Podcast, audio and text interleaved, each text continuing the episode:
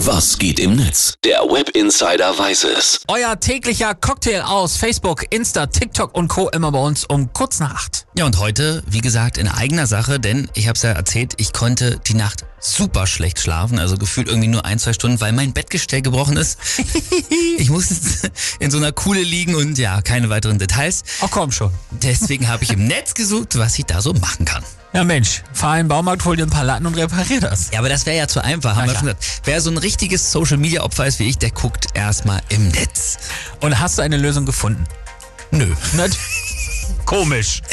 Also klar, so Do-it-yourself YouTube-Videos, aber ich habe nach Leidensgenossen gesucht und habe sie gefunden. Die sind nämlich auch alle müde und schlaflos. Großartig. Dann leg mal los. Tim Cattrall äh, schreibt zum Beispiel, es ist jeden Tag dasselbe. 20 Uhr Lallen vor Müdigkeit, 21 Uhr Sekundenschlaf vom TV, 22 Uhr im Bett. Hyper, hyper, wicked, wach sein wie auf Koks.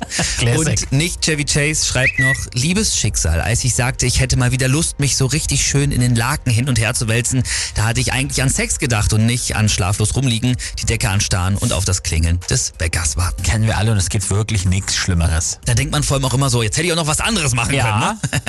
El Hotzo schreibt, Schlafen Beste, Einschlafen Schlimmste. Obwohl aufgeweckt werden, da weißt du, wie die Hölle aussieht. Das ist so. Wenn meine Und- Kinder kommen, muss immer nett sein und es fällt mir schwer. Oh nein. Kennst auch so Leute, die wachen auf und können sofort losreden? Nein. Dr. Dingsbums, der schreibt noch, ich bin seit einiger Zeit nicht mehr schlaflos, denn meine Partnerin und ich, wir haben jetzt getrennte Bettdecken. Und wieder einmal merke ich, es gibt Perversionen im Bett, wo ich klar sagen muss, nicht mit mir.